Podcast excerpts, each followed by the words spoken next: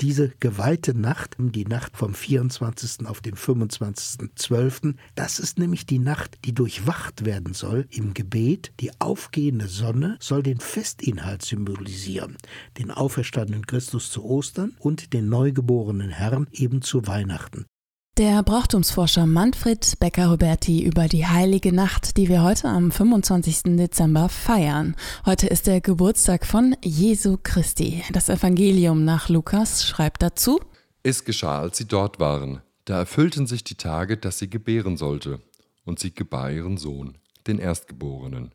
Sie wickelte ihn in Windeln und legte ihn in eine Krippe weil in der Herberge kein Platz für sie war. Die Geburtsgeschichte Jesu wird heute auf der ganzen Welt erzählt. Doch wie lief eigentlich seine Geburt ab? Hatte Maria Schmerzen? War eine Hebamme dabei? Für Susanne Henke, Referentin für Frauenpastoral, sind das Fragen, die viel zu wenig thematisiert werden ist, wenn wir so Geburtsdarstellungen uns anschauen an Weihnachten, dann hat das ja nichts mit Geburt zu tun. Also wir sehen da keine Geburten drauf. Wir sehen diese Frau, die wieder sitzt oder steht und das Kind, das eingewickelt und sauber und gewaschen ist und den Josef, der entspannt nebendran steht. Also die Geburt ist vorbei.